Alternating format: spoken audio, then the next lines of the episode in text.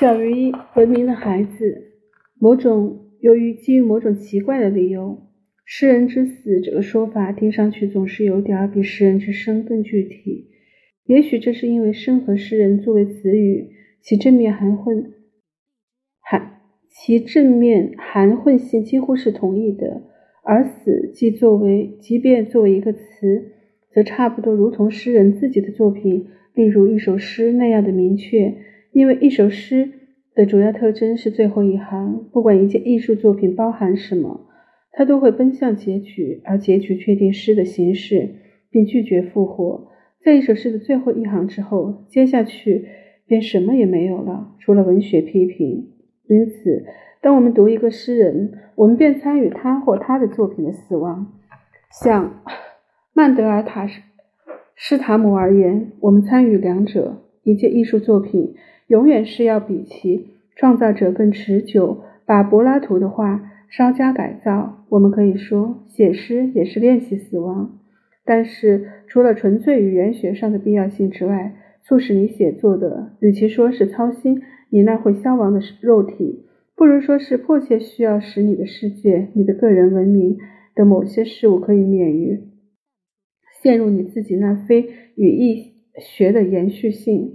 艺术不是更好的存在，而是另类的存在。它不是为了逃避现实，而是相反，为了激活现实。它是一个心灵寻觅肉体，但找到词语。就曼德尔施塔姆而言，词语碰巧是俄语的词语。也许对一个心灵来说，没有更好的去处了。俄语是一种曲折变化非常大的语言，意思是说。你会发现名词可以轻易地坐在句尾，而这个名词或形容词或动词的字尾会根据会根据性数格的不同而产生各种变化。所有这一切会在你以任何特定文字表达某个观念时，使该观念具有立体感。有时候，它还会钝化、锐化和发展的概念。这方面的最佳范例是。曼德尔施塔姆对他诗歌中一个重要主题的处理，这个重要主题就是时间。再也没有比把某种分析工具应用于合成现象更奇怪的了。例如，用英语谈论一位俄语诗人。然而，在谈论曼德尔施塔姆时，在俄语中应用这样的工具并不容易。诗歌是整个俄语的最高成果，分析它既意味着。要分散焦点，分散分析。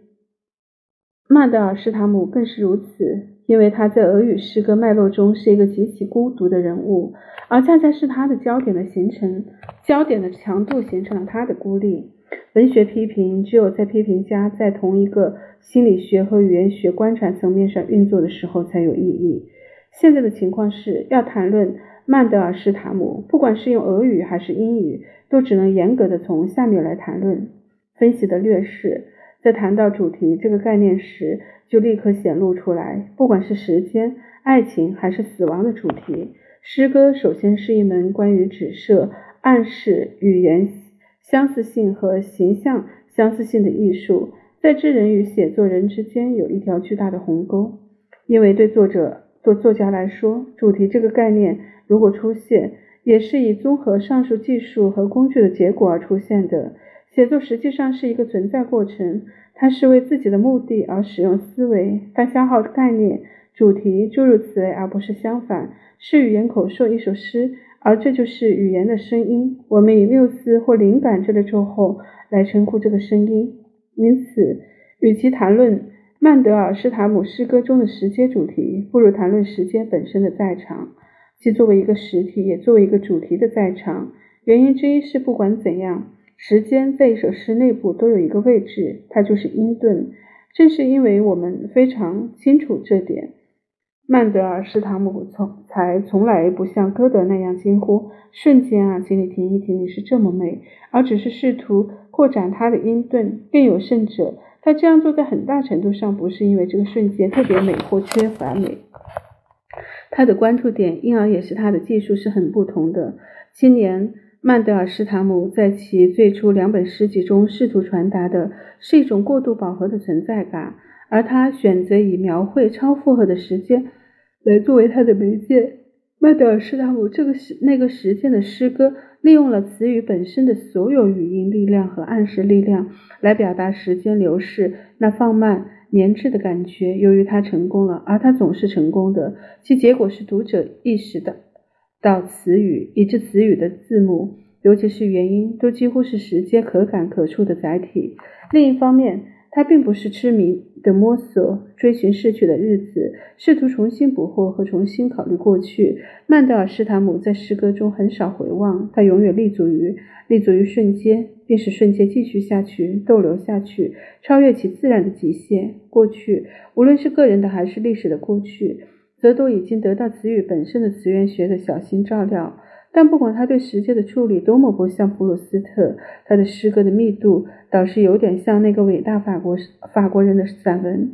在一定程度上，那是相同的总体战，相同的正面进攻。但在曼德尔施塔姆那里，是进攻当下，因为调动的资源之性质是不同的。例如，必须着重指出，每当曼德尔施塔姆碰巧处理时间这个主题时，他几乎总是诉诸一种重音顿的词歌词诗词，在节奏上或内容上呼应六音部诗行，通常是从抑扬格五音部诗行降为亚历山大格式诗行，并且总有一处是对荷马两部史诗其中一部的意识或直接指涉。通常，这种诗会设置在某个某处海边。在夏末，直接或间接的使人联想起古希腊背景。这有一部分是因为传统上俄语诗歌把克里米亚和黑海视为仅有的与希腊世界近似的地方，因为这些地方，陶里达和尤克辛海曾是希腊世界的外围。例如，金色的密流倾泻的如此缓慢、失眠、河马紧绷的膨膨胀的风帆。有林中的黄鹂和原因持久的长度等诗，其中有几这么几行。然而，自然一年一度沉浸在冗长中，如同在荷马格律中那个日子打哈欠，如同刻着一个音顿。这种希腊回声的重要性是多么重要的！乍看，它像一个纯粹的技术问题，但关键在于亚历山大格式诗行是六音部诗行的最近亲。但是使用音频就能说明这点。说到亲戚，一切缪斯之母是摩涅莫许涅，也即记忆女神。而一首诗，不管是短诗还是史诗，必须被记忆才能保留留存下来。六音部诗行是一种出色的记忆工具，原因之一是它非常累赘，不同于任何听众，包括荷马的听众的口音。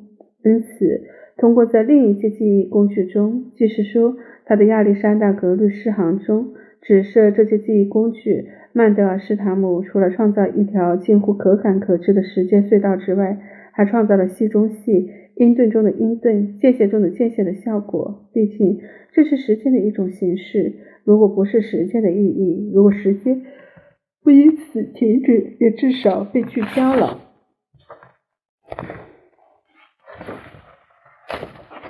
先读到这里吧，这一篇还是蛮长蛮长的。